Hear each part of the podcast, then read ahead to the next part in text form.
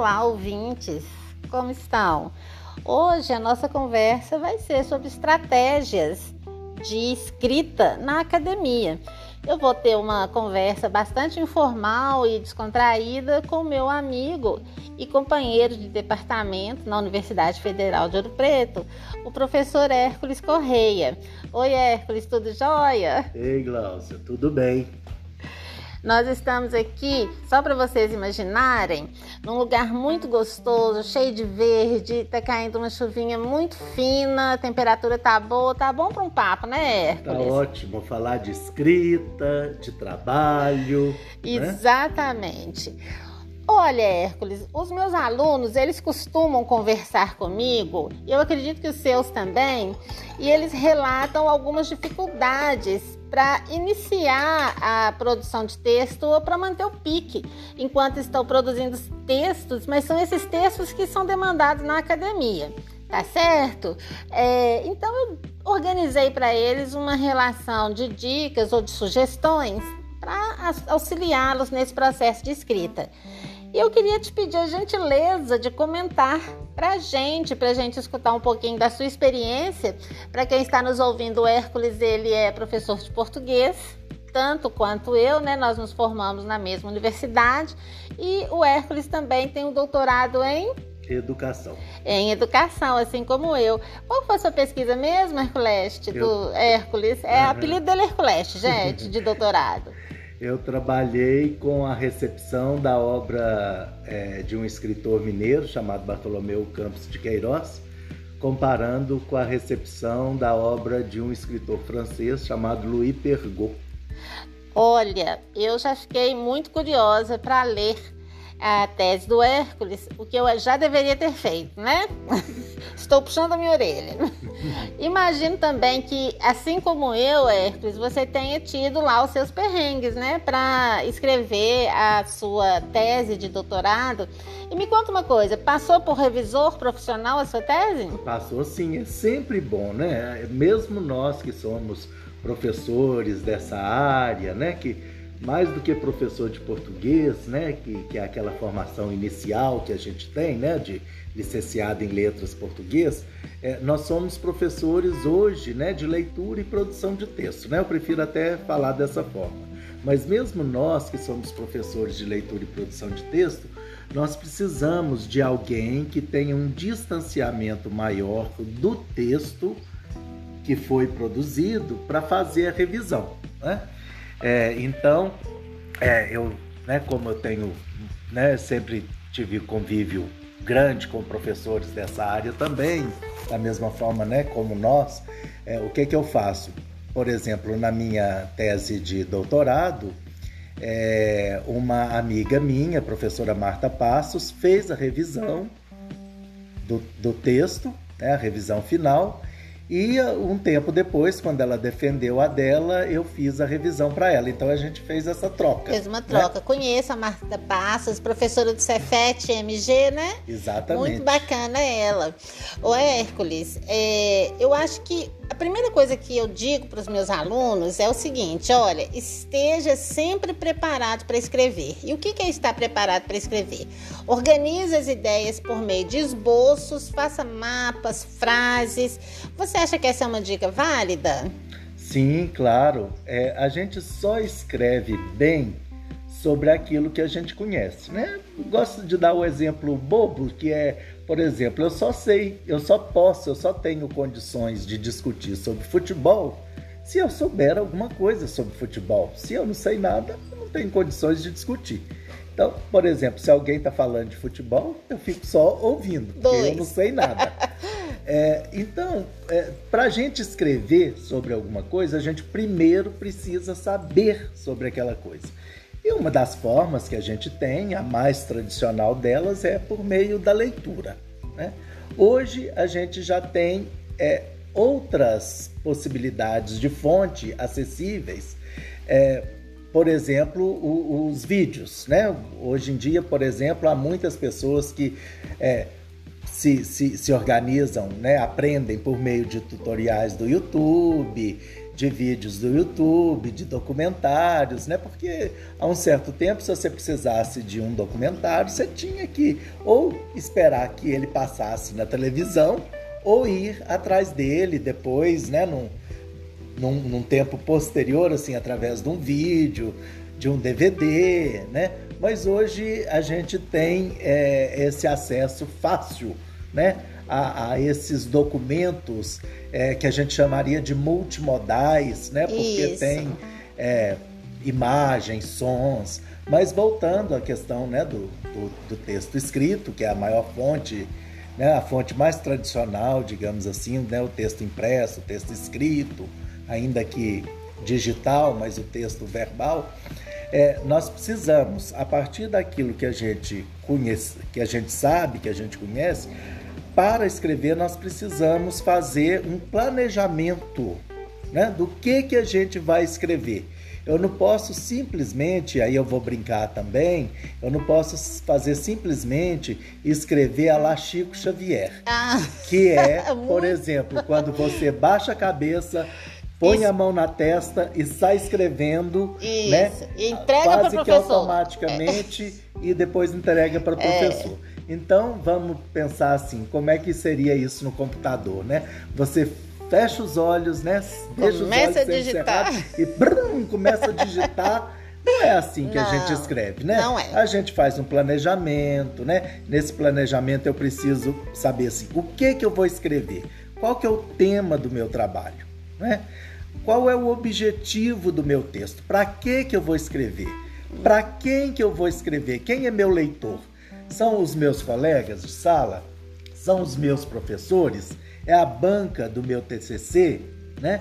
Ah, é, é, o meu leitor é, é, é, são os meus vizinhos da minha rua? Né? São os meus colegas de classe? E, por fim, eu vou pensar em como é que eu vou escrever esse texto depois de pensar nesses outros elementos que eu citei agora. Com certeza. Ou seja, se você não prepara a escrita e espera psicografar um texto, eu acho que não vai dar muito certo, né? Uma segunda dica que eu dou para os meus alunos é a seguinte: Procure escrever regularmente, ou seja, transforme o ato de escrever em um hábito. Eu acho que é ilusão quem pensa que vai passar por uma graduação ou pós-graduação sem escrever nada, ou escrevendo pouco, ou escrevendo poucos gêneros textuais. O que, que você acha, Hércules? É verdade. É, quanto mais a gente escreve, mais habilidade de escrita a gente tem, né? É, a gente vai adquirindo, né, a, a, aquilo que aquela palavra né, que está na moda hoje usar, a gente vai adquirindo expertise. É, né? tá bem na moda então, mesmo. Então eu vou ter uma expertise em escrever determinados gêneros textuais. É como se eu estivesse, né, num determinado momento, eu vou me alfabetizar naquele gênero, ou seja, eu vou aprender né, vou escrever pela primeira vez uma resenha, é como se eu tivesse me alfabetizando no gênero resenha, e a partir do momento que eu escrevo resenhas cotidianamente, por um certo tempo, eu vou adquirindo a expertise. Né? Então, é, eu, eu, tenho umas frases que eu, eu cito sempre nas minhas aulas, Glaucia, que é o seguinte: aprende-se a escrever escrevendo. Aprende-se a escrever interagindo com o outro por meio da escrita. Né? E outra frase que eu gosto muito é: escrever é reescrever. Porque você não escreve e o texto sai ali pronto da primeira vez. É. Isso é muito raro. Não, é raríssimo e se me permite uma parte, eu observo também por vezes que alguns alunos, quando entregam trabalhos escritos, eles entregam essa primeira versão pouco trabalhada, sem revisão, e às vezes eles, às vezes ou quase sempre, eles não recebem uma nota que eles acham que merecem e nos enchem de porquês. Né? Por que minha nota foi essa? O que, que eu fiz de de equivocado ou de errado. E quando acontece de eu sentar com esse aluno e começar a mostrar para ele algumas questões que comprometem a qualidade do texto dele, ele se assusta.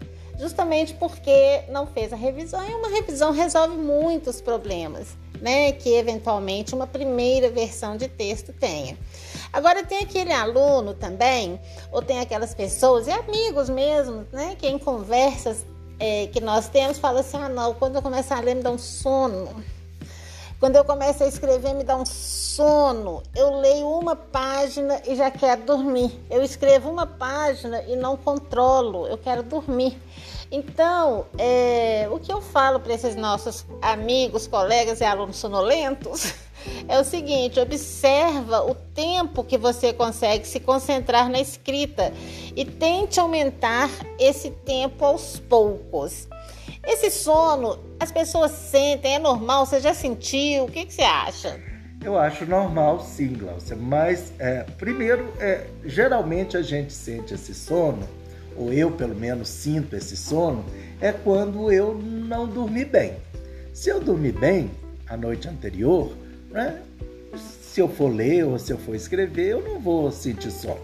Agora, é porque eu não sou uma pessoa tão dorminhoca, né? Se tem aquele sujeito que é mais dorminhoco, e isso, isso existe mesmo, né? Eles existem, são características.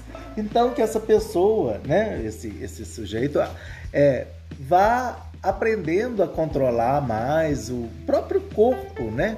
Uhum. Próprio, o corpo e a mente, é, né? vendo qual que é o tempo que ele normalmente tem de concentração, é, ampliando, como você sugeriu, assim, paulatinamente, né? Cada dia ele vai aumentando um pouquinho isso, né?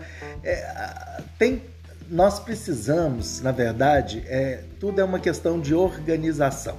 Nós precisamos nos organizar na vida, né? Então, da mesma forma que a gente tem que ter uma organização financeira para o dinheiro que a gente tem dá, dá né? até o final do mês, uhum. a gente tem que ter essa organização das nossas tarefas, né, dos nossos trabalhos. E você fala sobre as revisões, né? É muito importante sim.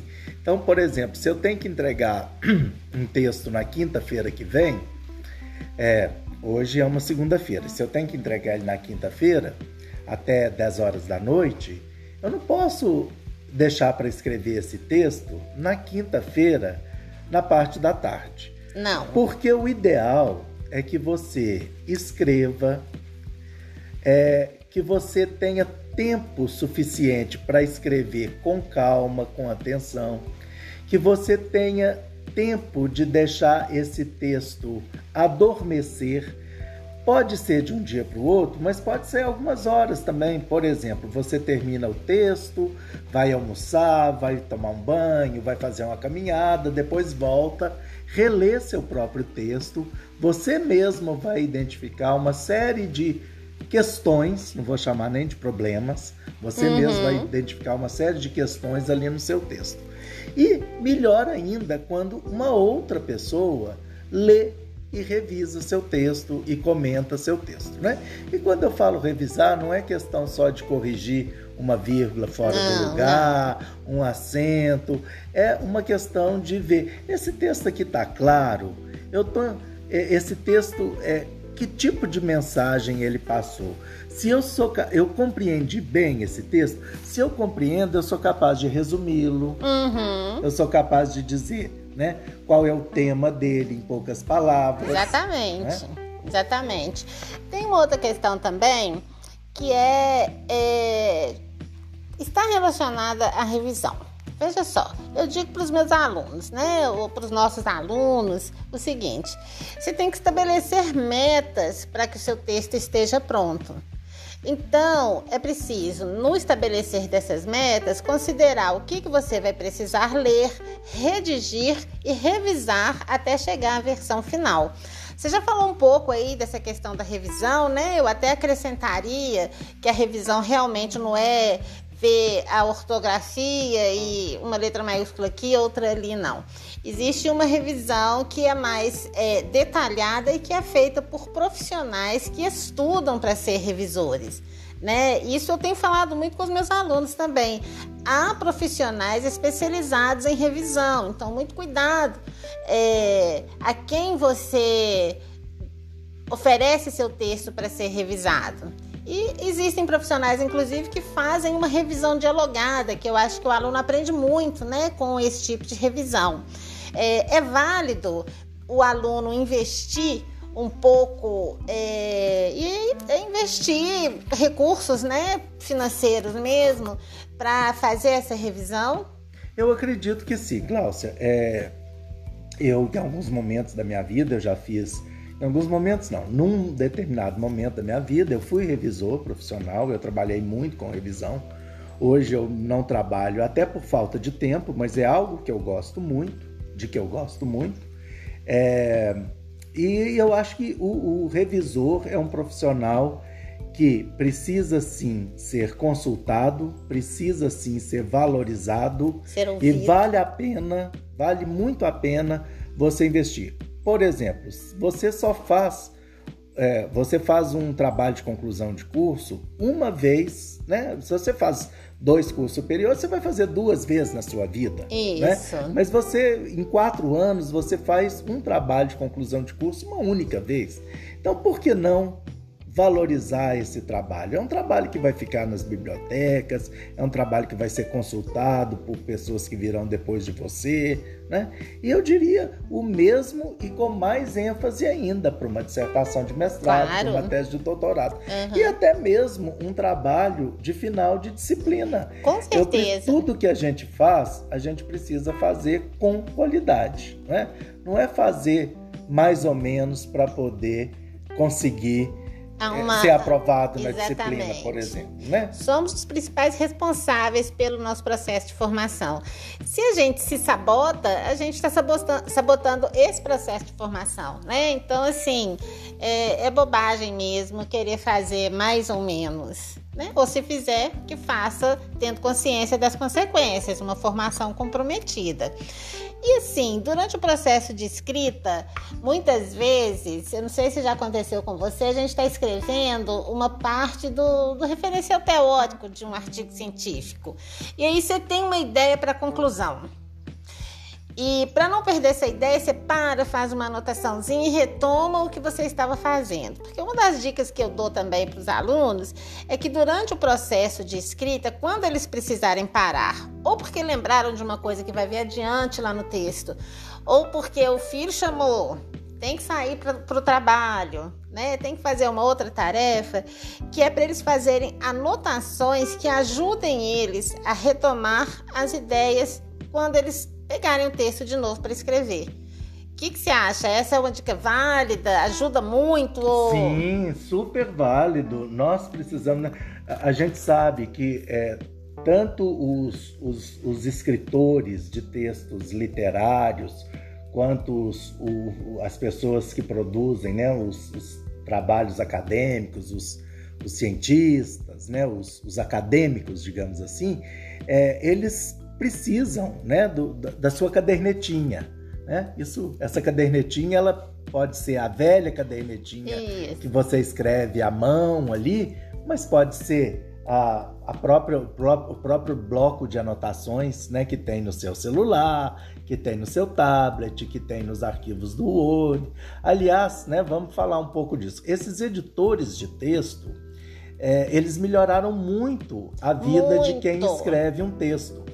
Porque se quando na época da máquina de escrever, e eu sou da época da máquina de escrever. Já tive uma Olivetti. É, na época da máquina de escrever, a gente não a gente tinha que tirar o papel, é, você né, teria que datilografar novamente.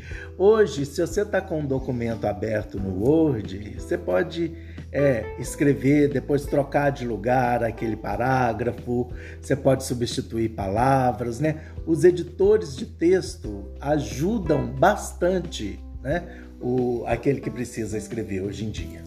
Ah, com certeza, eu concordo plenamente e confesso que faço, tento fazer o melhor uso desses editores. E eu tenho alguns artigos publicados, você tem inúmeros, né? Muito mais não. do que eu. e não tem um artigo meu, ou a grande maioria dos artigos que eu publiquei, que não tenham passado por um revisor. Né? Eu não tenho a ilusão de que eu escrevo bem o suficiente para publicar um artigo ou apresentar um trabalho científico que vai ser publicado que não passe por revisão. Eu acho que é ter essa consciência e ter essa humildade, né? Até onde vão os nossos limites do bem escrever. E por fim, tem uma questão que é física, né? Quando a gente escreve muito ou fica sentado, ainda mais agora, né, que a gente está vivendo é, essa pandemia, muito trabalho remoto, muita aula online, a gente tem dor nas costas, dor nos braços, o olho dói, né? É um mal-estar físico mesmo, uma sensação física. Então, eu acho que é interessante também para você dar aquela respirada, fazer pausas alongar o corpo, aquela conversinha que você tem com o amigo de vez em quando, tomar um café, uma água. Ou seja, é, descansar é muito importante para a gente não ficar mental e fisicamente esgotado quando escrevemos, porque cansado a gente não faz nada bem. Quanto mais escrever, é isso mesmo? Claro, nós não podemos né, levar nosso corpo ao extremo, né, à exaustão extrema. Né?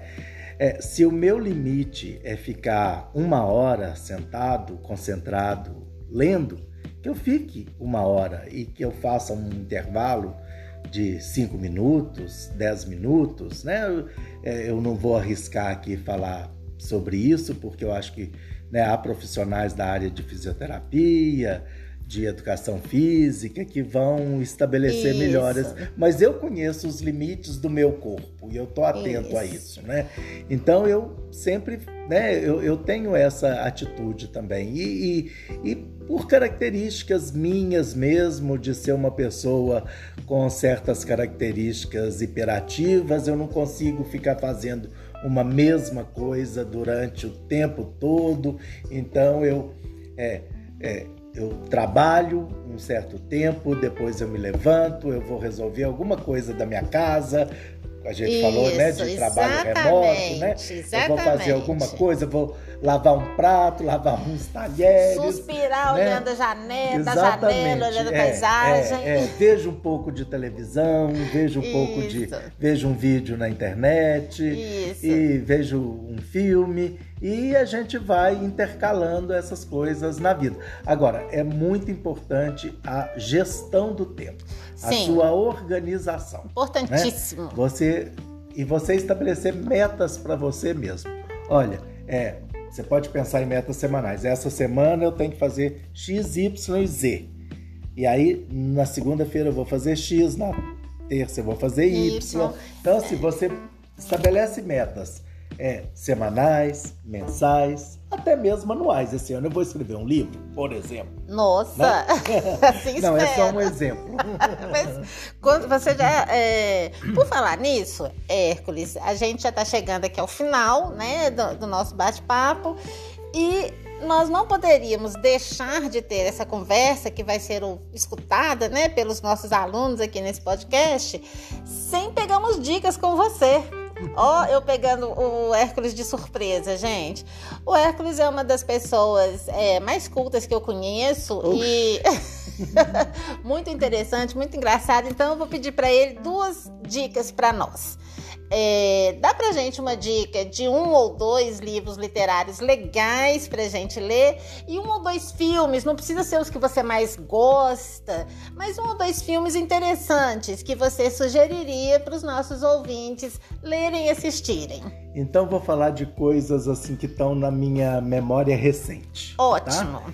Eu vou falar de dica literária, é o livro Torto Arado Torto Arado é um livro que foi publicado recentemente é, por um escritor baiano. É, a minha memória agora me traiu, eu não vou me lembrar o nome dele exatamente, daqui a pouco talvez eu até me lembre. Tá, mas, a gente... mas é Torto, Torto Arado. Arado. Torto. Arado. Uhum. É uma história é, não, não quero dar spoiler uhum. também, mas é uma história super envolvente. É uma história que é passada num lugar remoto do Nordeste brasileiro, Ai. mas que, que coloca em xeque, que faz a gente pensar sobre aquelas coisas que são mais caras ao ser humano, que é a importância é, da amizade, das relações entre as pessoas, da vida e da morte, né? Então é o livro Torto Arado. Torto Arado. Torto Arado. É. E um filme. E um filme, eu vou falar de um filme que eu assisti há, muito, há, há uns dias. Ah. É, eu não vou ainda passar para o filme antes de, de ser o autor de Torto é, Já vou falar, Itamar Vieira Júnior. Né? Itamar Vieira Júnior. É, ainda bem que a gente tem o Google bem próximo da gente. Exatamente. A gente tem o Google e tem um, um smartphone ligado à internet. Exatamente. E aí a nossa memória é ancorada por essas coisas. Então é o livro Torto Arado, é um romance do Itamar Vieira Júnior, ganhou vários prêmios, um prêmio português, inclusive. Olha! E é muito bacana mesmo o livro, tá? E o filme que eu quero indicar é o filme chamado Filhos de Istambul. Inclusive, eu indiquei esse, esse filme para você. Assisti, assisti e fiquei impressionada, encantada, comovida. Comovida, né? É um filme mesmo comovente. A gente é, é, é, é uma cultura que é ao mesmo tempo distante da gente, porque se passa lá na Turquia, né? A história narrada, a história se passa lá. É muito próximo da gente, porque é, é, um, é um filme também que fala de abandono. Isso. É um filme que fala de amor ou de falta de amor. Exatamente. Entre pais e filhos. É Exatamente. muito bacana. É. Eu fiquei muito emocionado. Hum. E aí aproveito também, esses dias eu vi um documentário também muito sensível chamado Professor Polvo, que é ah, é sobre sim. a história de um homem, de um é. documentarista que vai para a África do Sul e estabelece uma relação de amizade com um animal é, que nunca se pensa, né? A gente é. tem um amigo gato, um amigo cachorro, Isso. mas um amigo polvo. Exatamente. E um povo que mais do que amigo, um professor que te ensina alguma coisa. Nossa. Então indico também aí, né, o filme Professor Polvo. Ótimo. Então nós vamos encerrando aqui a nossa programação de hoje dia 29 de março de 2021. Nosso bate-papo foi com o professor doutor Hércules Correia, do Departamento de Educação e Tecnologias da Universidade Federal de Ouro Preto. Eu sou a professora Cláudia Jorge. Até o próximo episódio. Muito obrigado pela oportunidade. Espero recebê-lo novamente.